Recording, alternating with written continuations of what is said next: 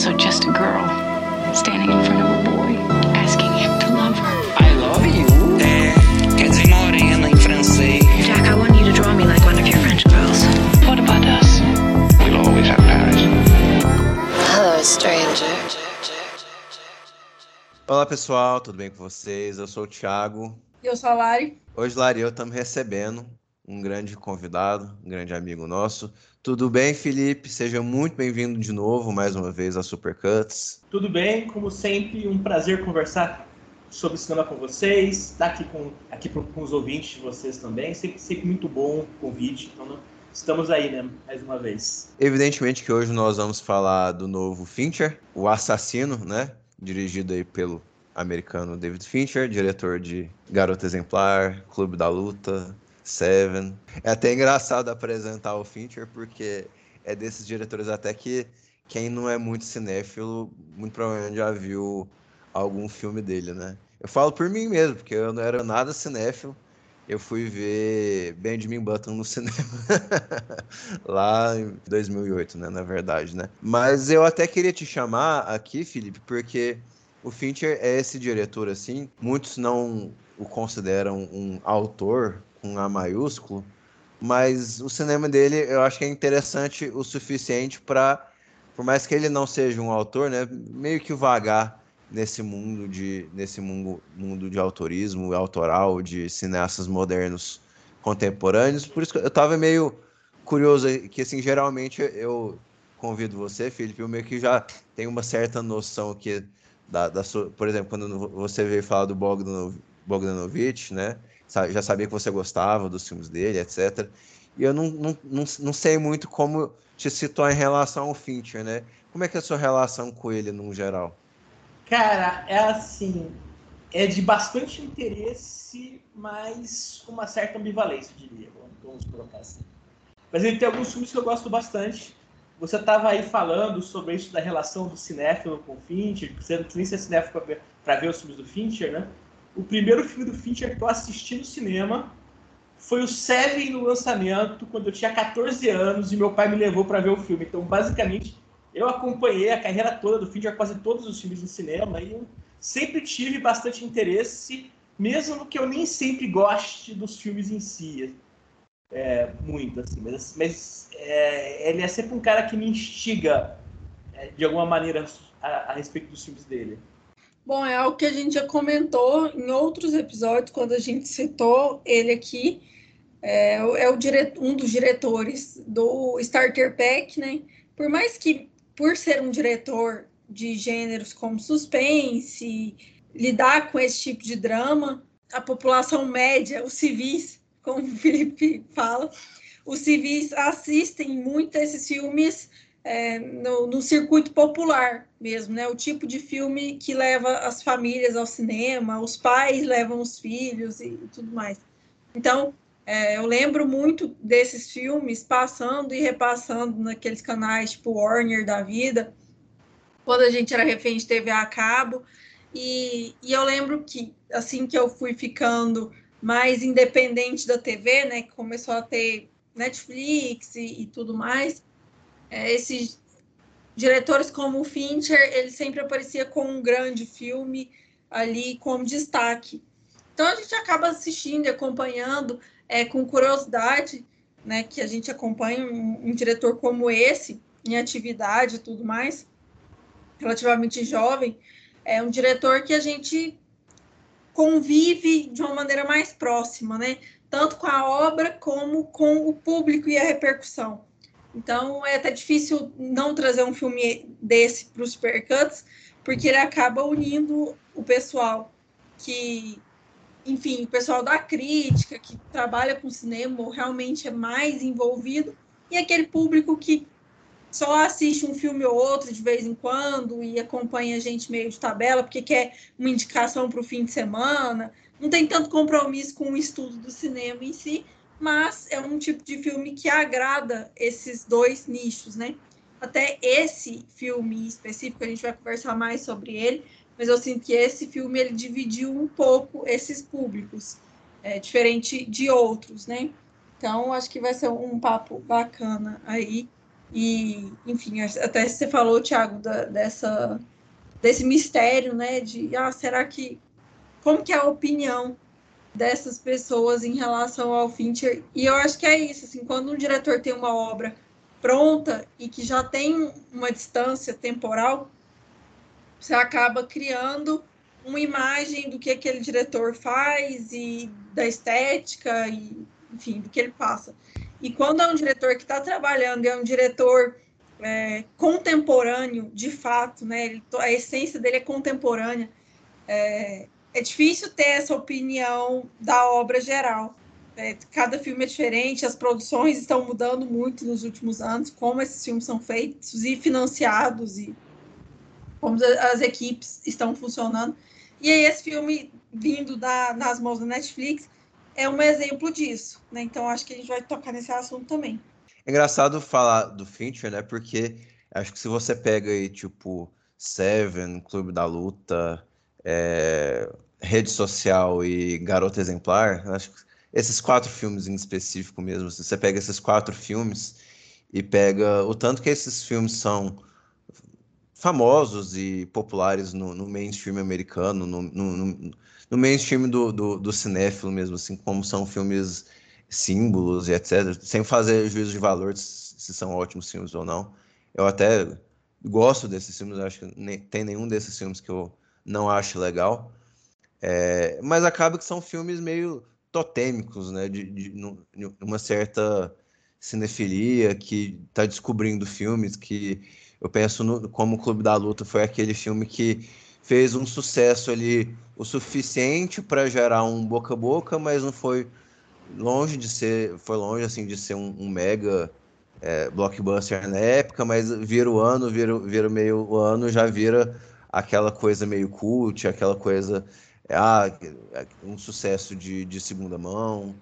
É, dali a pouco vira um filme de seu tempo, um filme bem icônico do seu tempo é, o próprio Seven, né, como um, um, um, thriller, um senhor thriller, né, um, um filme realmente com um grande peso no gênero, é, um, um, filme que jogou o diretor, ah, eu sei fazer filme de gênero, sei fazer filme de suspense, é, e a, acho que recente, mais recentemente a, a rede social, né, que foi esse filme que, enfim, tem, tem toda aquela coisa de também ser um filme de seu tempo, né, é, então esses quatro filmes eu acho que são uma, uma grande um, um, grande cartão propaganda assim do, do cara né? é difícil fugir. É, é, difícil pegar um cineasta né? Um, um, diretor aí moderno contemporâneo que tem aí uma um, um, estilo que tem um estilo em particular que tem aí quatro filmes que com certeza capturam uma grande consciência no público né então por isso é que é inevitável assim por mais que eu acho que estamos até bem bem longe de um mundo onde é, o Fincher lance um novo projeto e esse novo projeto seja um grande alvoroço na cultura. Acho que isso está bem distante mesmo, assim. É, nada, nada que ele fez ali desde o Garoto Exemplar chegou nem perto, assim, de, fazer um, um splash, como, por exemplo, até mesmo, sei lá, o Scorsese fez um splash com o irlandês, por exemplo, assim. Então, eu acho que ele está nessa que também não Esse... filmou muito nessa última década. Não, sim, sim, ele não filmou muito, eu, mas eu acho que até isso é parte dessa. Sim, eu acho que totalmente, assim, essa, é. essa, de certa forma, esse recolhimento me parece bem intencional. Exato, né? E, e a, aquela coisa assim de fazer uma série como que em House of Cards, uma das séries mais, sei lá, populares da Netflix, mas ao mesmo tempo é algo que pessoal esquece que ele está envolvido na série, né? A série do Mindhunter, que era para ser a grande série dele, a série é, com a mas cara. assim, é justamente, porque eu acho que tem uma diferença grande entre House of Cards e o Mindhunter. Pelo que eu sei, no House of Cards ele era produtor e dirigiu o piloto, mas o que falam é que ele realmente não tinha muito envolvimento. Agora no Mindhunter falou que era o contrário, né? Que a Netflix gastou uma fortuna com a série porque basicamente ele ficava mandando refilmar as coisas que ele não estava satisfeito, então, assim, que era realmente um, um, grau de envolvimento muito mais direto dele, né? Então acho que é, é, muito mais a série dele e ao mesmo tempo é realmente uma série que teve muito menos é, retorno, né? De público, com né? certeza. Muito mais localizado, né? para fãs do universo de crimes verdadeiros, serial killer, essas coisas.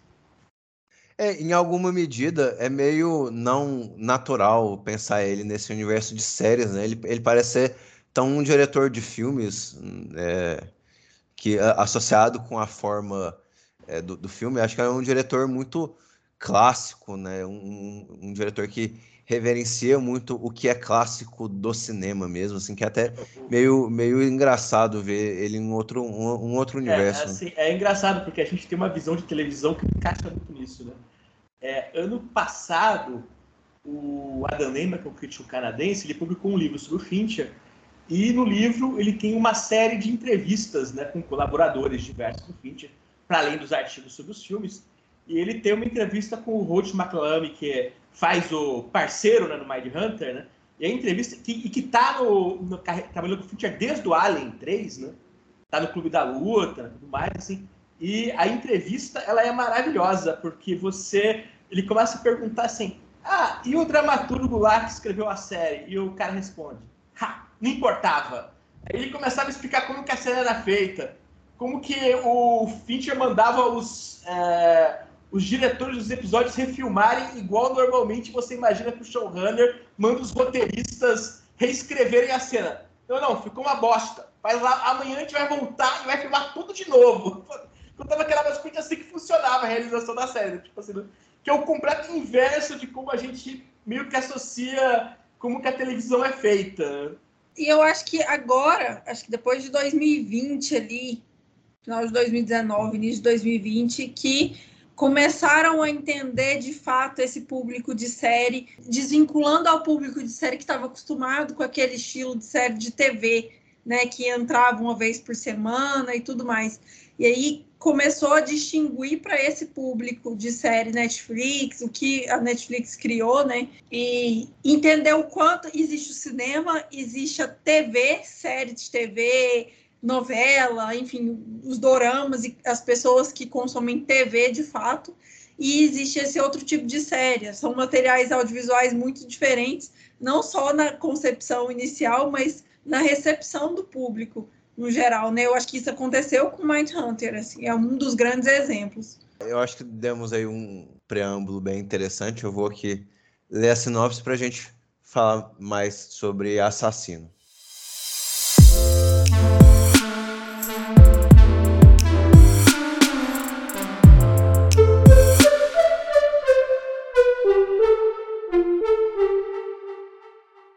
Christian, interpretado pelo Michael Fassbender, é um assassino profissional com regras rígidas a serem seguidas. Para ele, o correto é relacionamento zero com os envolvidos no serviço contratado e zero improviso em todas as suas ações focados no êxito. Tudo muda radicalmente quando um trabalho dá errado.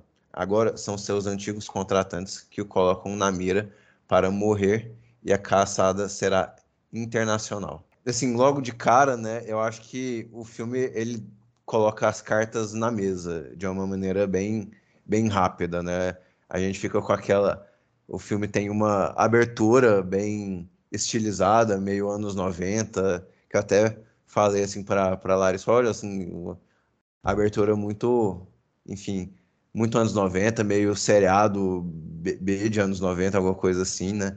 Até chamei atenção na época, na, na hora para Larissa. E o filme vai entrando nesse mundo meio hermético, né, do, do, do Michael Fassbender interpretando um assassino que eu confesso assim que eu li a sinopse, mas eu na minha cabeça esse personagem nem nome tinha, porque ele é um cara que tá ali com trocentos passaportes e trocentos nomes diferentes. É, tal. eu confesso para você que é um pouco a minha relação. A impressão que você tem é que ele é um personagem anônimo, como por exemplo o personagem principal do Clube da Luta é, é um personagem anônimo. Eu acho, inclusive, que é uma comparação com o filme meio que intencionalmente faz você pensar, até porque tem uma narração em off incessante, como aquele filme também tinha, né? Mas realmente, você, pare... você parece muito que tá. Ele te coloca aqui no universo desse cara, mas ao mesmo tempo existe algo extremamente vazio ali, né, no, é, os elementos apresentados são muito básicos. O próprio fato de que o filme chama O Assassino, que é, em tese, um dos títulos mais genéricos que um thriller desse poderia ter, né? eu acho que meio que lida com isso, né? Tipo assim, a sinopse, ela é uma sinopse muito básica. O filme não tenta desenvolver essa sinopse para muito além do, do que seria isso, até que ele é dividido em capítulos que meio que são várias missões, né? Que ele vai executar ao longo do filme. Então, pronto, agora ele vai atrás da pessoa tal, agora ele vai atrás da pessoa tal, agora ele vai viajar para o lugar X, agora, agora ele tem que ir para Flórida. Então, assim, é tudo muito nessa lógica do muito direto e ao mesmo tempo muito realmente é, simples, né? É, como se estivesse intencionalmente colocando o menor número de elementos possíveis né, em cena. Tanto é que se você for ver o filme, tem essa coisa que eu acho muito curiosa, que é o Fassbender tá em cena em todas as cenas do filme, né?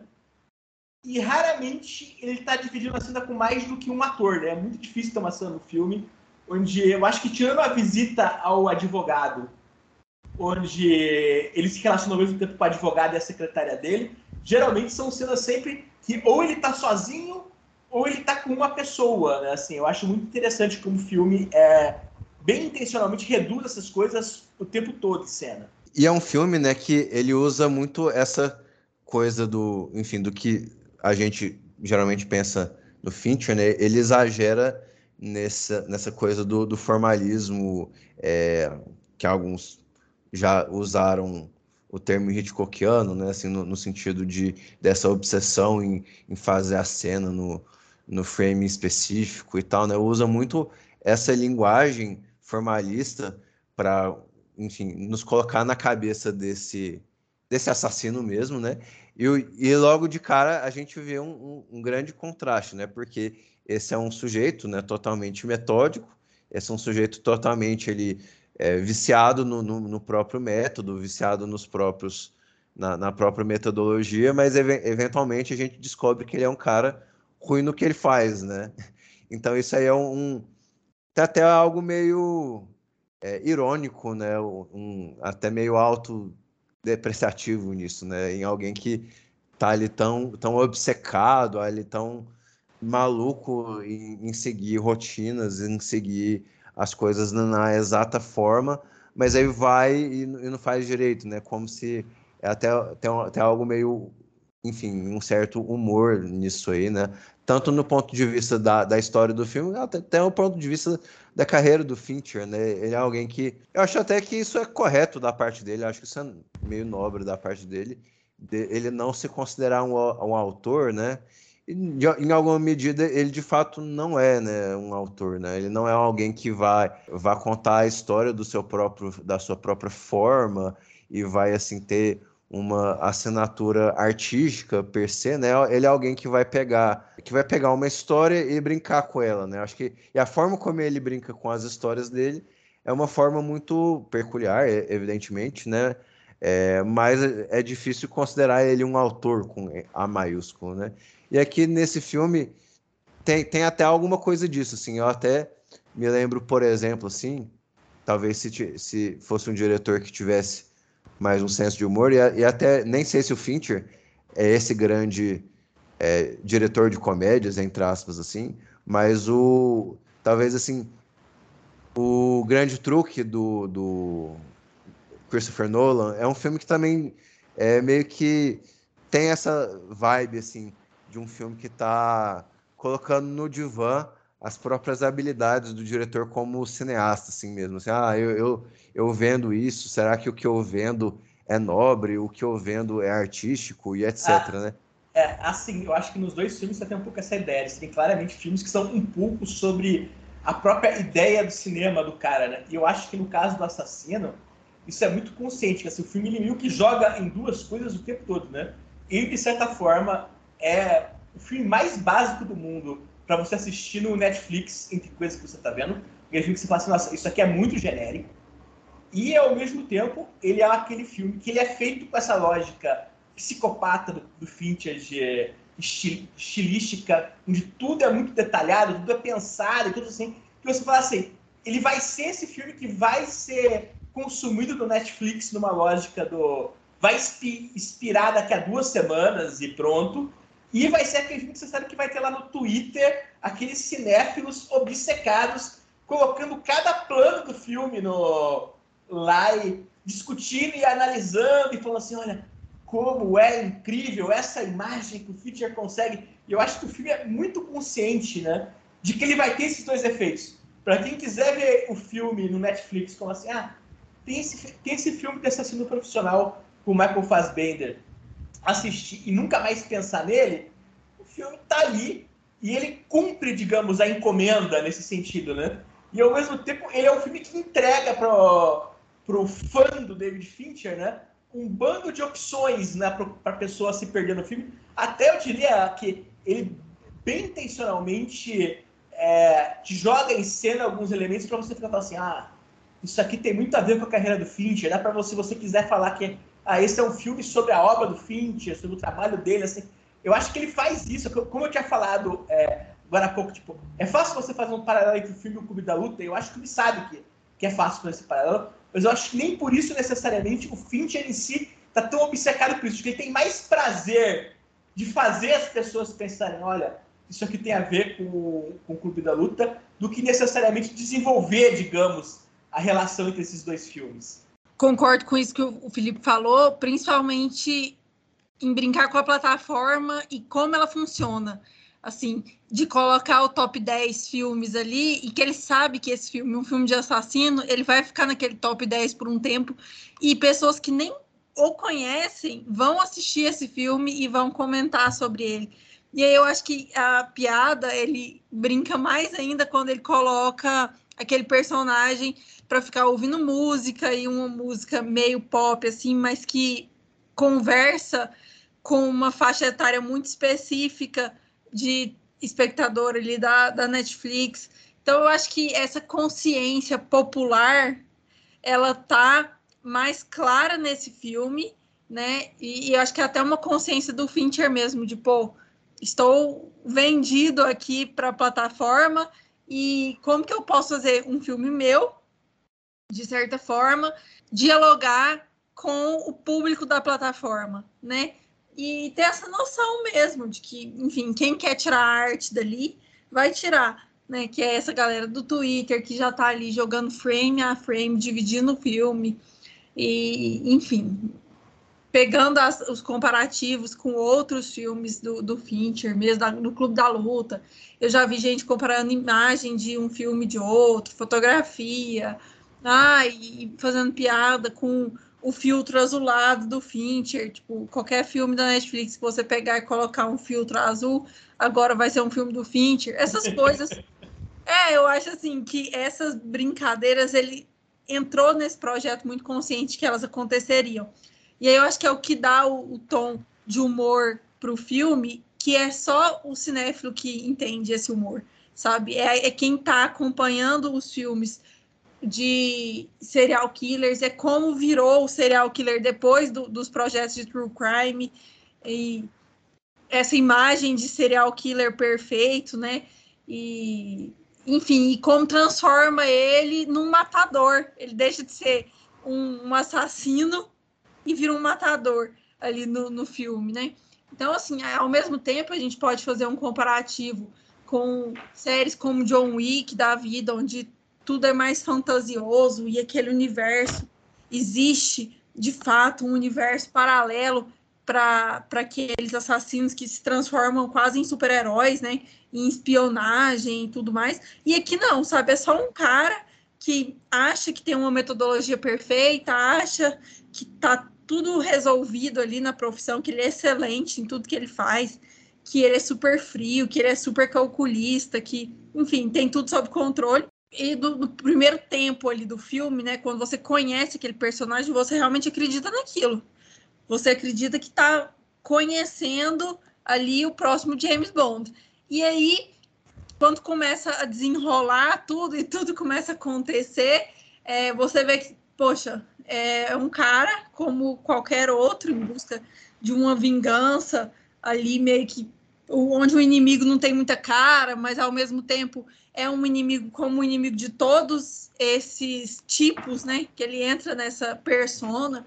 Então acho que é, um, é uma brincadeira que o Fincher faz com ele mesmo e com o lugar que ele está ocupando. Ele sabe que não é, entre aspas, um filme de arte, ele sabe que ele não, não tá concorrendo à palma de ouro, sabe? ele sabe muito bem para onde ele está vendendo o projeto. E, e, eu acho que até a, a, própria desilusão mesmo com, com os últimos projetos aí, enfim. Acho que esses últimos anos aí no cinema foram, né, para esses diretores, é, foi um divisor de águas, assim, do cara resolver o que, que ele vai fazer. E é um filme que ele acaba que surpreende muita gente, né? E, e fica meio em cima do muro para outras pessoas. Eu acho que com essa nossa conversa eu vou até melhorar o meu relacionamento com ele, porque no final parece que é uma grande brincadeira mesmo que ele faz. É, eu acho que é um pouco brincadeira muito consciente. Tipo, eu tenho certeza que ele não tem a menor dúvida de que todas aquelas cenas do Fassbender ouvindo Smith no filme vão virar meme. Assim, eu tenho certeza absoluta que ele sabe. Olha aqui, isso tudo vai terminar virando meme na internet. Eu acho que vire, né? E tem essas coisas assim. Eu acho que ele realmente está brincando muito com essa própria imagem dele. Eu acho os primeiros 20 minutos do filme engraçadíssimos, justamente porque é isso, né? Aquele cara que, que chega com a pachorra, né? Olha aqui, deixa eu explicar como que funciona, né? A minha filosofia de trabalho, tudo detalhado, tudo pensado, tudo assim. E você, aquela, você conhece como esses filmes funcionam? Você viu que sabe a sinopse do filme? Você sabe que o trabalho precisa dar errado. E aí você fica esperando como que vai dar errado. Só que assim, geralmente em filmes desse tipo, o que acontece? O trabalho dá errado porque o cara é traído, porque uma coisa absurda vai acontecer ali, né? E nesse não, né? Na hora que ele finalmente vai lá, põe a arma, ele espera umas quatro vezes para finalmente atirar. E quando ele atira, ele atira errado. É muito bom. Assim, do nada, tipo, não. Depois de 20 minutos falando no seu ouvido, é chato pra caramba ouvir aquele maluco ficando falando pra você.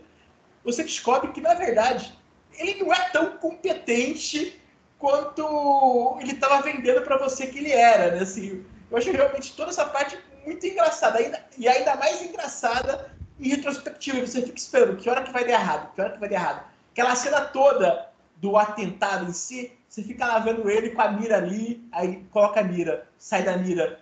Uh, o alvo dele é, tá aparecendo fácil, meio que desaparece por trás da, é, de uma das paredes do pé, você fica assim, ele vai errar, ele vai errar. Como que isso vai dar errado? Como que isso vai dar errado?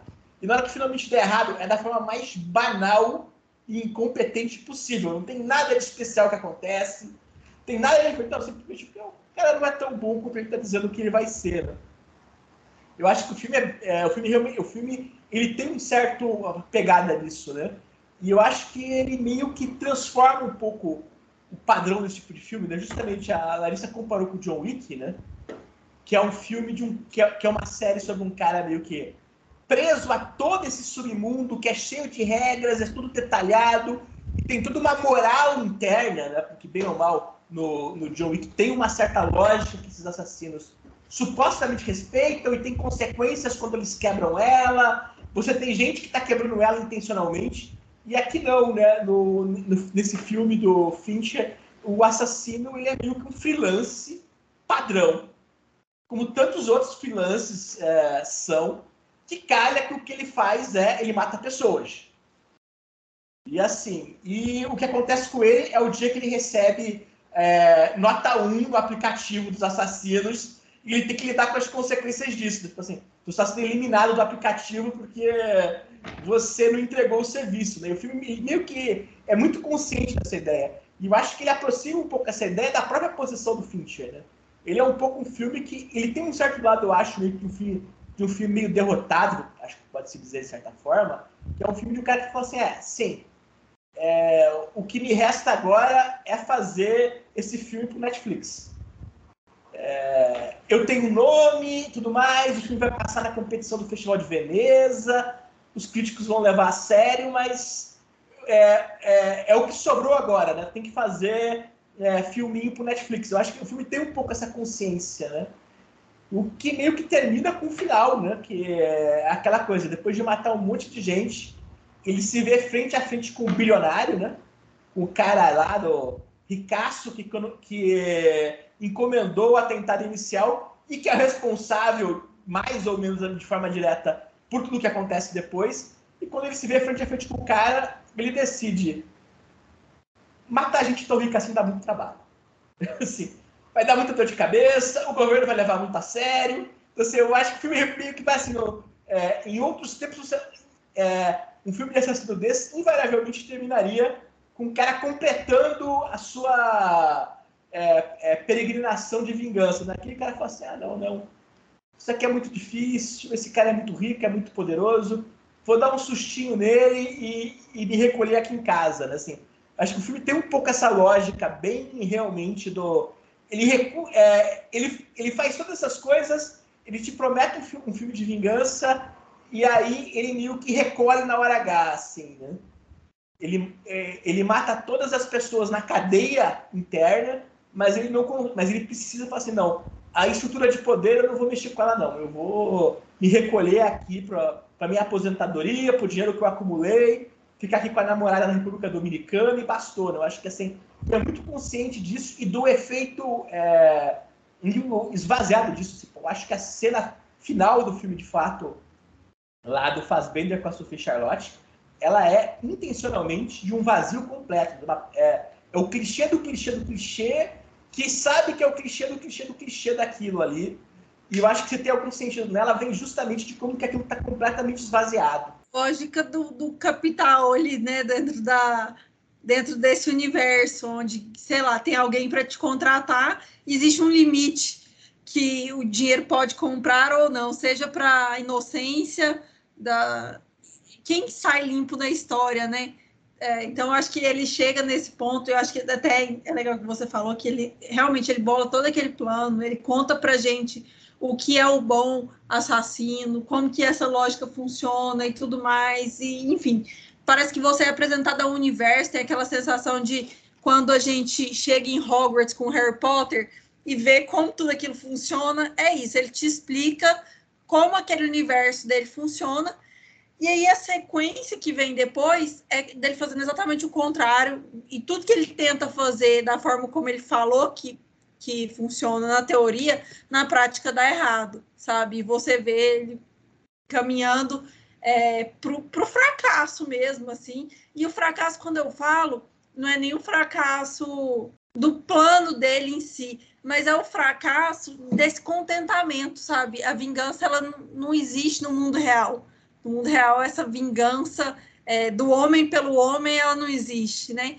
É, a estrutura de hierárquica ali, ele pode se vingar até certo ponto. Ele pode se vingar de um peixe um pouquinho maior que ele, entendeu? Mas que ainda trabalha para o cara, sabe? Ele se vingou do chefe dele, imediato, mas não do chefe do chefe dele, sabe? Então eu acho que essa e até a última cena colocar ele na República Dominicana ali como enfim, todos esses filmes de ação acaba terminando né, numa ilha paradisíaca que o cara consegue juntar uma boa grana e ir para esse lugar. É, é, meio que isso, assim, como se fosse lavando as mãos, que todas as histórias meio que terminam por ali mesmo. E ele termina mais como fugitivo, né, assim, foragido, do que como herói, né, ou, ou como alguém que se vingou de fato e que sai ostentando isso tudo. A mulher sai com a cicatriz, a mulher dele tá cheia de cicatrizes, é, ele tá escondido, né? E, e, é isso, assim, pode ser que ele tenha que pagar esse preço ainda dessa tentativa fajuta de vingança em algum momento, assim, acho que essa, esse diálogo é muito bacana.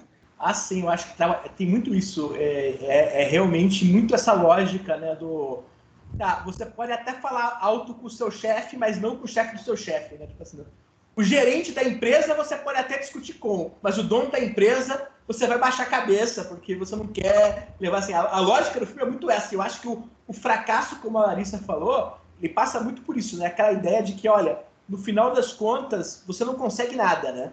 É um filme sobre. É supostamente um filme sobre o cara que se revolta, mas assim, é uma revolta chinfrim. E ela é uma revolta chinfrim o tempo todo. Desde o princípio. Ela é uma revolta sempre muito organizadinha, muito fechadinha, que você sabe que não vai levar a lugar nenhum, né? Acho que isso é realmente muito consciente do filme. O que é um consciente que eu não acho que é nem bom ou ruim, é simplesmente tipo assim, é um dado que está colocado para você né, ali. É isso que é possível se fazer. Não tem aqui nenhum, é, do, digamos assim, é, romantismo do assassino que você vai ter no John Wick, por exemplo, né?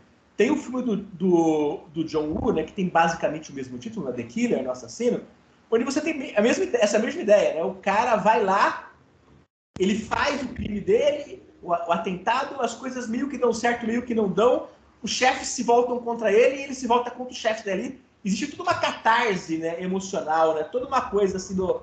O Shaw e um Fat ali, você tá com ele na, no que ele tá fazendo ali, e tem um investimento emocional de que aquilo vai chegar, em, o sacrifício dele ali vai chegar em algum lugar, essa revolta dele contra o sistema vai para algum lugar. E aqui não, né? Aqui você meio que tá no. Você tá, no, você tá meio que no. Sempre no. É, numa parada meio esvaziada desde o princípio, assim. Ele tem cenas elaboradas, momentos. É, assim, mas você sabe que isso é, tem algo ali muito limitado, né? O escopo do que ele está fazendo é sempre muito, muito pequeno, assim. Tanto é que é, acho que até nisso entra aquilo que eu tinha falado de ser um filme intencionalmente é, é, despopulado, né? Assim. Tem cena quase sempre Fassbender se encontrando com o próximo alvo dele. E é isso. Assim, não, não tem muita impressão de que existe tipo, um mundo grande, uma coisa detalhada. Até o funcionamento do, dele ali é tudo muito burocrático, né? muito fechadinho, as coisas estão em lugares e assim e a maneira que ele balança isso é sempre ainda muito organizada. É, eu acho que assim, isso é bem pensado, né? Assim, e eu pessoalmente acho muito engraçado essa ideia que o filme mantém o tempo todo de que entre o que o assassino fala e as coisas acontecem é sempre diferente, né? Ele é um cara que ele segue. Ele, é, o fato de que ele erra no começo do filme não faz ele mudar, né? Pelo contrário, acho que a, a maior é, a coisa mais forte dele como personagem é ele é muito consistente, assim. Ele é agarrado sempre às mesmas coisas. Eu acho que, sobre alguns aspectos, um dos momentos chaves do filme é quando ele está na cena com o advogado, ele, que é o chefe dele, é quando ele confronta o chefe, e o chefe dele meio que fala assim: ah, Eu não esperava que você voltasse para casa. Porque em filmes do gênero, de fato, quando as coisas dão errado, o assassino meio que inaugura os seus protocolos pessoais né, de como lidar com a situação, se esconde, manda a namorada se esconder, né? Assim, olha, tem um dinheiro guardado no lugar tal, vai, se esconde aí depois eu te busco uma coisa. É o que costuma acontecer em filme desse aqui. Não, nesse aqui, ele, ele estraga o serviço, informa o chefe que estragou o serviço e pega o avião para voltar para casa, como se tivesse simplesmente, sei lá, é, não entregado o texto do jornal no prazo, sabe? Não aconteceu nada, assim, quase. No máximo, perdi uns trocados aqui que eu ia ganhar. Né? Ele segue a vida dele muito como assim. É assim que as coisas funcionam e é assim que elas vão continuar sendo, né? E aí, nesse, e, e aí, tipo assim, ele paga o preço por isso. E depois ele continua fazendo isso no filme todo. Ele segue repetindo aquelas mesmas regras que você já que você sabe que ele quebrou. E ele segue repetindo aquilo, ele segue fazendo as coisas igual. Né? Você tem aquela piada recorrente no filme de que todos os. É, é, to, é, todas as identidades que ele usa são personagens de sitcom, né? Antigas. Assim. Sempre que ele vai nos lugares, ele está usando uma, o nome de um personagem de sitcom. Você fala assim, caramba, esse maluco não deve, isso pode ser quando ele está na Europa, ele pode fazer isso. Ele não deveria estar tá fazendo isso nos Estados Unidos.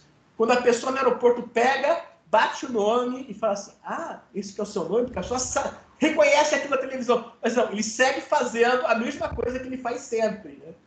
E, assim, e ele segue batendo naquele, naquele off chato dele, dizendo, não, agora você faz isso, agora você faz aquilo. E 50% do tempo ele não faz o que ele está dizendo que ele vai fazer. Né? Tipo, quando ele está tendo a cena com a secretária e a secretária começa a contar para ele a história dela, pedindo para ele não se, livrar do corpo dela, ele fala lá no off, né? Sem empatia. E você sabe que ele vai fazer exatamente o que ela pediu, que ele não vai seguir o método de crime habitual dele, porque ela contou a história e ele vai pela história que ela contou e tudo mais, ele vai fazer o que ela tá querendo. Mas no off ele segue insistindo como assim, não, não. Assim, o meu, eu, eu, tenho que ser um, eu tenho que ser um assassino frio e calculista e então é, não posso ter nenhuma empatia pelas pessoas aqui. Mas na hora H ele faz o que ela pede. E você sabe que ele vai fazer isso, porque naquela altura do campeonato você já viu metade do filme e você sabe que ele nunca faz o, o que ele descreve que ele supostamente vai fazer, né? Eu acho que isso realmente é constante o filme todo. Eu até, eu, eu devo dizer assim, eu, eu gostei do filme. o filme, para mim, ele funciona, que nem você, vocês disseram, você também, Felipe, disse. O filme ele funciona em contrastes, né? Ele, ele através assim de contrastes que ele vai levando o filme, né? Ele, ele primeiro de um lado ele é um cara sisudo e sem emoção, mas por outro lado ele está ali escutando os Smiths, né? que é tipo a música mais expressiva é, dentro do, do, do, nicho musical que, que, que tá dando, assim, a música mais expressiva possível e ele tá lá com a cara sisuda, né? E, por, por outro lado, tem essa questão dele, ah, não tem empatia, seja frio e calculista, mas aí ele vai e na hora, assim, às vezes ele, ele, ele anda certo por linhas tortas ou ele anda torto por linhas certas, assim, né? Tipo, ele, ele eventualmente vai foder a menina, mas ele, até foder a menina, ele ele se enrola, ele vai se, se cambaleando assim no, no processo, né?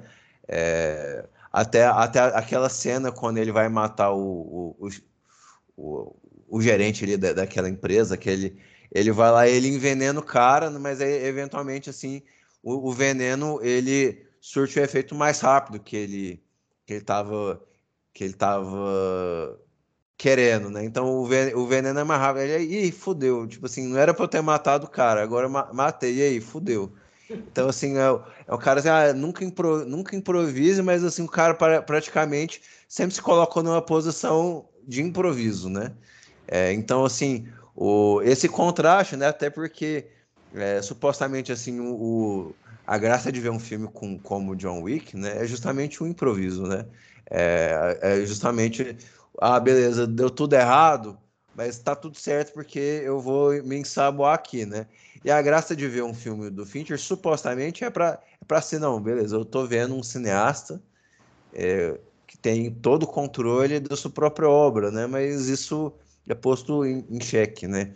Esse contraste entre o que acontece, o que não acontece, o que é falado e o que é vendido, é, é, é um contraste que acho que anima de uma forma interessante o filme, né? E até, até o lado de você ter essa pessoa que é supostamente assim sempre planejada, né? Sempre muito planejada ao extremo, né? Mas ali na cena da República Dominicana, ele, ele basicamente até quebra o protocolo que qualquer cinéfilo sabe que é, um, é o único protocolo que você não pode quebrar, que é tipo você não vai levar sua namorada ou sua amante assim para a cena do crime, né? Tipo, você vai o tempo do namoro assim é o, é o tempo é um tempo e o tempo do, da missão o assassinato é outro tempo que não, não se mistura jamais como água e óleo. E ele meio que naquele momento ele acaba misturando, né? Então tem essa tem esse lado aí. Então eu acho que ele é um filme que consegue conduzir esse contraste é, de uma maneira assim muito muito interessante ao longo do filme, né? Até até pro é, só pegando uma coisa que o Felipe falou, aí eu já passo a bola, que é aquela é, é a questão da natureza das ações dele, né? Porque, eventualmente assim, ele está saindo numa vingança, né?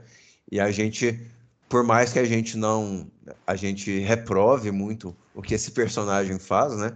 Em alguma medida a gente passa o filme com ele então, algum nível de, entre aspas, torcida, a gente leva para ele, né? Mas até nesse nível, ele é um personagem que nos decepciona, né? Porque ele tá falando ali o tempo inteiro que ele é pessoa assim, não, não me peça para atuar por nenhuma causa, né? Não me peça para ser político, assim, para mim, é... ele é a pessoa que tem algumas críticas políticas, né?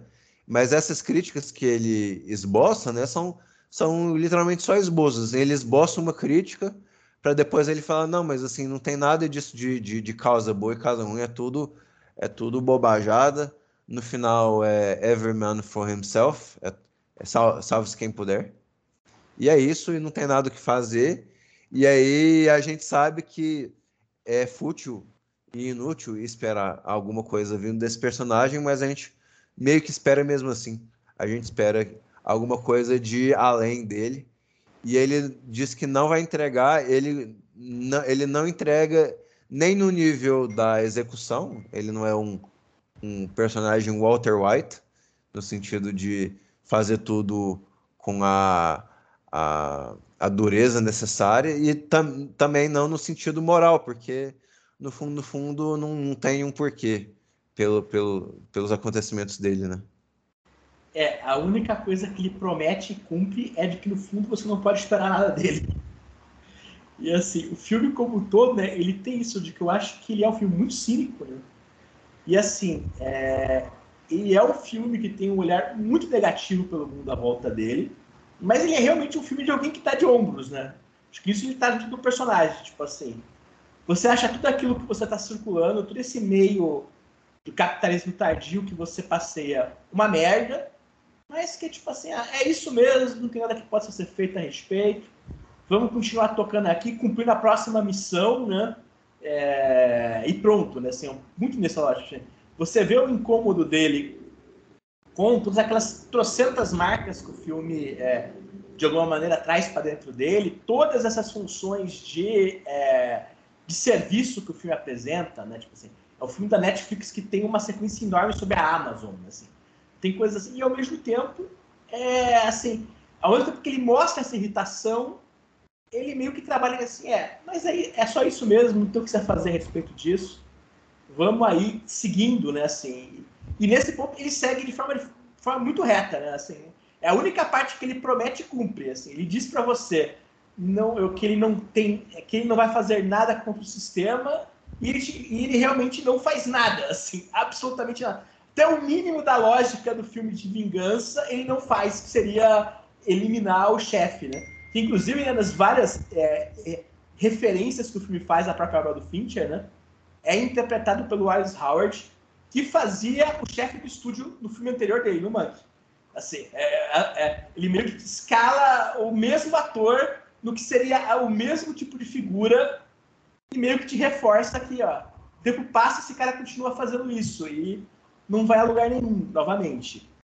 Bom, só para concluir aqui minha, meu raciocínio com o filme, né? Eu acho que é, é, um, é um filme interessante do Fincher. Eu, por mais que eu tenha é, gostado de Mank, eu, eu gostei com muitas ressalvas. Eu gostei com muitas ressalvas. Eu acho que, é, por mais que ele não é um diretor que você considera como um grande, grande autor, etc., você também, pelo menos, espera alguma coisa que conecte o cinema dele com, com algum traço, né, com alguma com algum traço específico, com uma assinatura específica.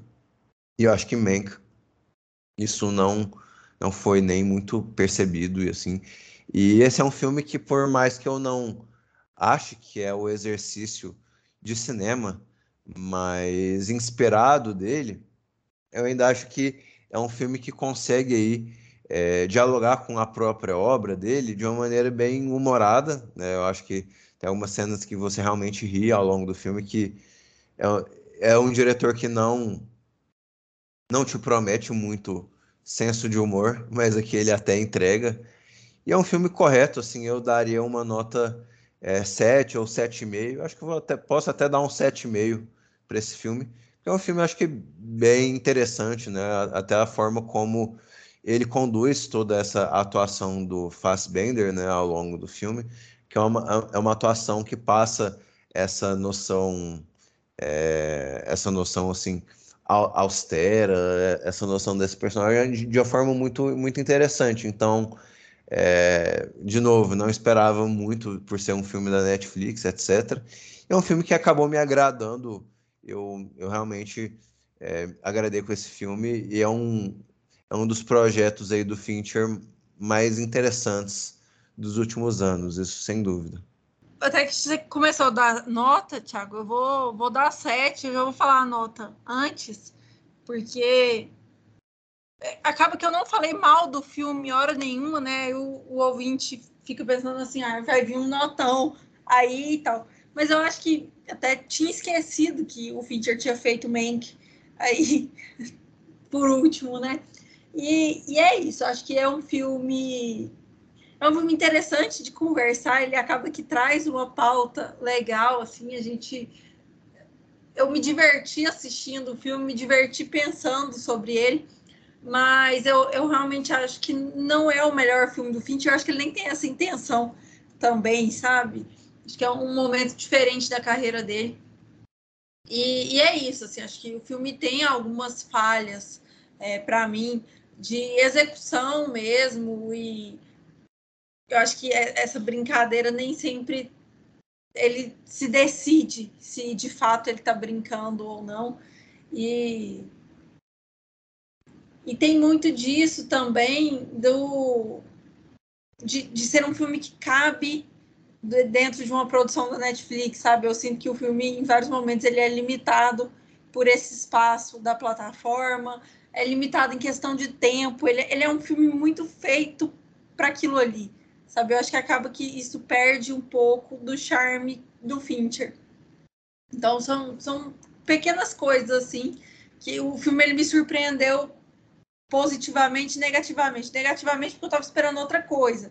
É, e positivamente porque eu estava esperando outra coisa, né? Então a gente tem essa relação meio ambígua, assim, quando assiste um filme que, querendo ou não, dos filmes 2023 está sendo um ano terrível para mim, para o Thiago, aqui na cinefilia, porque primeiro não está vindo nada para Goiânia, né? Então, assim, nosso ritmo tá muito devagar, a gente não viajou esse ano, então acabou que não assistiu nada fora daqui, nada veio para cá, e a gente fica meio refém de ter que baixar as coisas. E isso demanda um tempo maior, assim, uma dedicação maior do que ir ao cinema, por exemplo, né? Então, é isso. Assim, acho que eu tava, era um filme que eu estava esperando e a relação foi meio que essa. Vou passar a bola para o Felipe. É engraçado aí vocês é, puxaram o Monkey para conversa, né? E a minha relação com o filme, é, ela é meio essa, porque assim, é, eu acho ele muito melhor realizado do que o Monkey, que é um filme cheio de problemas, mas ao mesmo tempo essa precisão de realização, ela me termina com um filme que eu acho menos interessante do que os erros do Monkey, podemos dizer assim, que é um filme mais pessoal, entre aspas, baseado no roteiro do pai dele, um projeto excêntrico que ele queria muito fazer, né? E assim, é, é um filme que nas coisas que não funcionam, não dão certo, ele me tem um certo interesse, e esse aqui é meio que o contrário. É um filme que está tudo no lugar, é, onde eu acho assim, o filme é exatamente o filme que o Fincher quer fazer, sem tirar nem pôr. E um pouco por conta disso, meio que ele tem um limite até onde ele vai, sabe? É... Ah, beleza. É, esse exercício que o Fincher vai fazendo, eu acho que ele expõe uma certa visão de mundo dele de forma muito clara, para o bem e para o mal. E assim, mas meio que no final do filme eu fico com um pouco daquele, daquela impressão de ah, ok, tá bom, beleza. Eu sou assim, a nota 7, por aí, sabe? Você acaba, mas ao mesmo tempo sem nunca realmente gerar uma grande paixão, apesar de eu achar que é um filme que tem coisas é, boas, que ao longo dele me envolve em vários momentos. Eu acho a sequência de ação lá na, na Flórida muito boa. Eu acho toda a passagem da visita do advogado, com depois ele saindo com a secretária, muito boa a cena em si. Eu acho o modo geral foi muito engraçado e discordando um pouco do Thiago. Eu acho que o Fincher é um cara que muitas vezes é muito engraçado, uma forma de humor meio dodói, e eu acho que nesse filme ele ex executa isso muito bem. É, só que ao mesmo tempo, um pouco assim, o filme passa um pouco essa impressão meio de, de algo murcho, sabe? Que eu acho que ele não consegue de tudo quebrar, que eu acho que é um pouco intencional, mas esse é aquele intencional que eu falo assim, ah, beleza, mas assim, é meio que uma derrota anunciada, sabe? Assim, beleza, você quer fazer um filme que eu é concordo. Assim, é. E é, só que assim, beleza, eu entendi que a ideia é essa, mas continua me sendo algo que não vai muito além daquilo, sabe? É, é, uma, é uma sensação até difícil de você colocar em palavras, mas o que dá de ombros no final do filme, beleza. Entendi tudo o que você quer fazer e tá ok. Né? E, e o filme, acho que como um todo, passa, me passa muito esse sentimento. Eu assisti ele muito bem enquanto ele passava acho a maior parte dos capítulos envolventes, assim. Eu realmente acho que a única parte que eu acho que o filme realmente desanda é toda a parte que ele vai lá com a Tilda Swinton, que é justamente a parte do filme em tese, onde ele está mais claramente assumindo um discurso sério, né? Assim, toda a conversa que ela tem, meio que o filme expõe a parte mais existencial da ação toda, que eu acho que o filme não consegue justificar, mas tirando isso, eu acho que o filme como todo, ele é envolvente, mas é um, ele é tão um exercício que é um envolvente que tem um limite muito, muito claro, assim. Meio que isso, a minha experiência com o filme.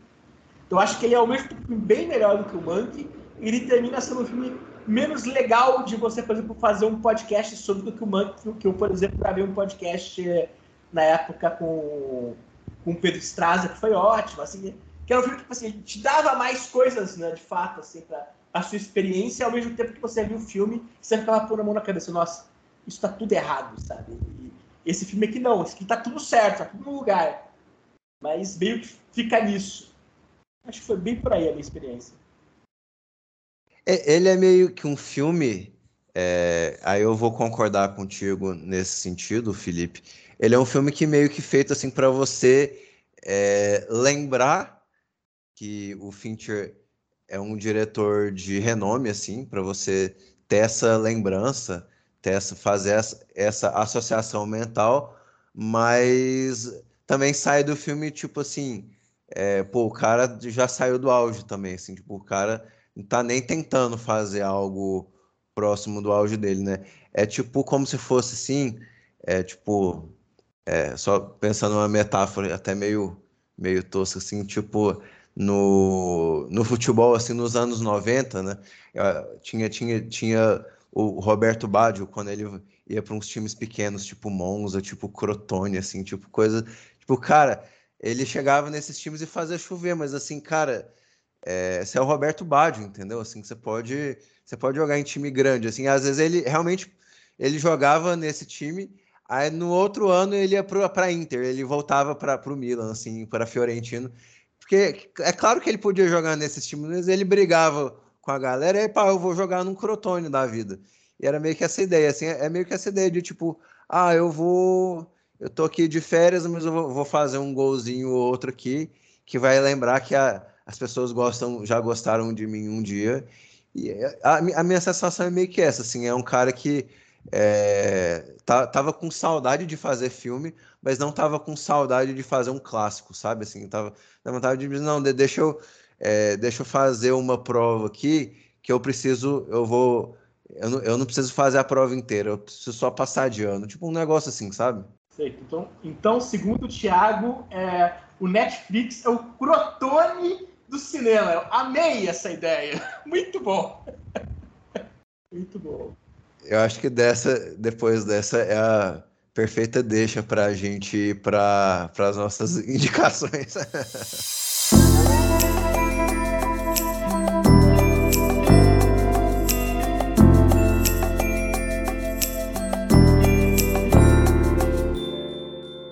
Larissa, Felipe, alguém gostaria de puxar com as indicações? Eu posso puxar porque eu só tenho uma indicação que eu Tá tinha bom, pensado então. de gente não fazer, que a gente pode abrir comigo, né?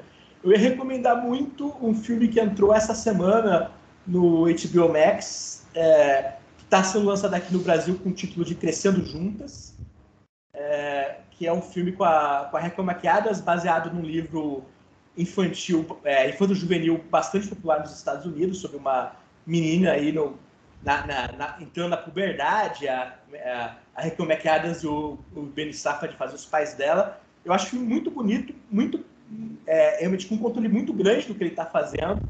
Vi, vi alguns meses atrás, eu gosto muito do filme anterior da diretora com a é, com a Hayley Steinfeld, né, que é chama, acho que é Edge of Seventeen, acho que é quase 18 aqui no Brasil, não tenho certeza. Isso, é quase 18. É, que é um filme que eu adoro, eu acho esse um pouquinho menos bom, mas também. É, é, nome da diretora é, é Kelly Freeman Craig. Eu, eu, eu, eu acho o filme anterior dela ótimo, acho que esse um pouquinho menos bom, mas ainda assim bastante bom.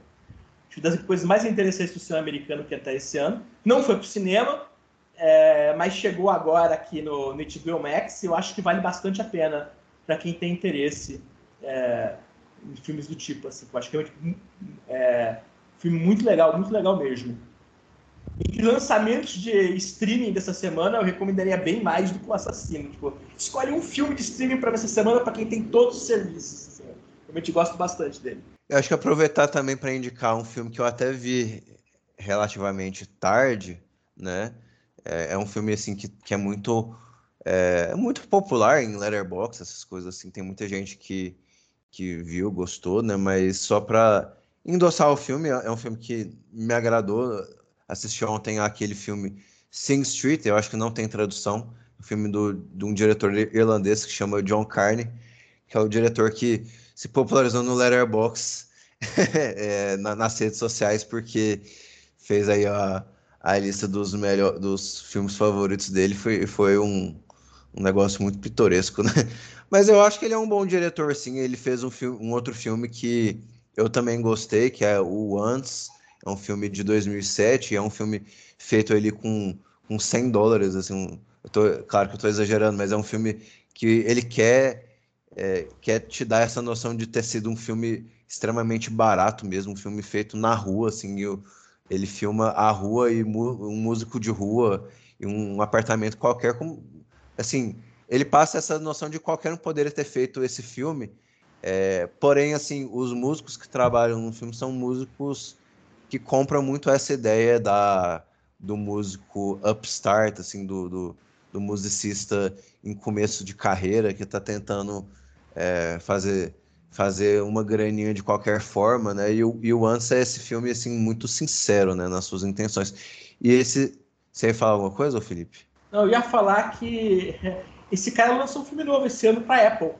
Sim, é verdade. Dia, acho que chama Flora é. e Filho, uma coisa assim. Sim, com a filha do, do Bono. Exatamente, que filha é, do Bono. a filha do Bono e o Joseph Gordon Levitt, assim, que eu vi, eu vi ele outro dia, você tá falando do filme, eu me lembrei, né? O cara tá com um filme novo também, né? Em outro é. serviço de streaming, né? Porque agora todos esses caras só podem fazer isso, né? Eles têm que fazer filmes para serviço de streaming.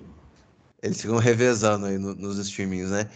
É, mas o Sing Street, ele é um filme que ele é muito engraçado como ele tem uma não sei, um espírito parecido, assim, de ser um filme sobre música e um filme sobre uma, enfim, um menino é, vencendo na vida, um menino crescendo, né?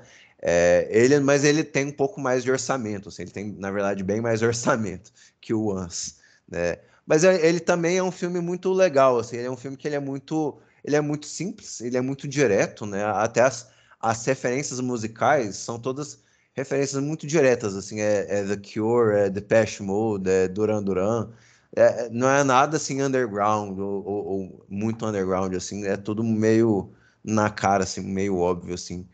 É, tipo, a, a canção. É, aquela, aquela canção que também estava no filme da. Muito engraçado esse contraste, né? Aquela canção do, do filme da Jennifer Lawrence, Man Eater, né? Esses hits aí dos anos 80, né? Mas o filme, eu acho que esse estilo de filme que é pop hollywoodiano é um estilo de filme que eu acho que tem um valor muito legal, né? Porque o cinema americano ele perdeu muito da sua dessa sua natureza mais sincera, assim, da sua é, heart on the sleeve, né, que os americanos gostam de dizer nessa essa coisa do até por isso assim, por mais que é um filme que eu, eu tenho muitas ressalvas assim, aquele filme Coda que venceu o Oscar, né? É, eu acho que ele veio numa, numa vibe assim de um filme que é, ele é genuinamente é, coração na mão, genuinamente assim feito pelo coração, assim feito com emoção incluído, né?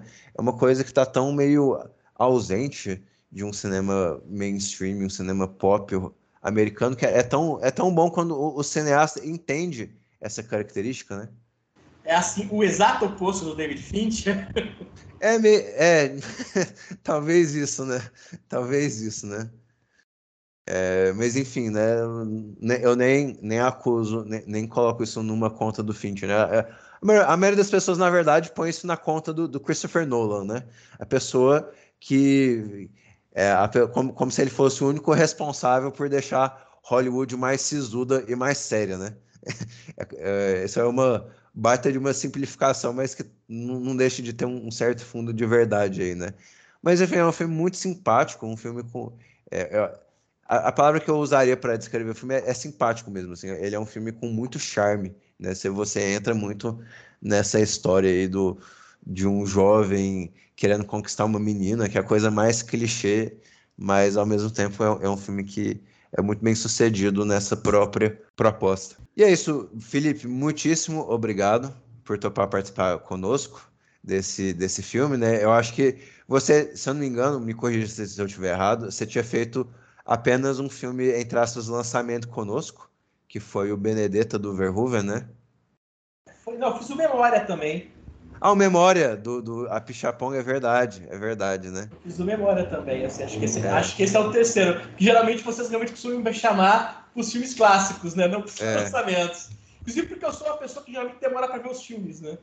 É, Mas assim como eu a gente também. Pra ver os filmes, assim. A gente mesmo. Pô, é, eu não assisti o filme do Nolan até agora, assim. É, então, assim, eu costumo ser muito lento para ver os filmes, então.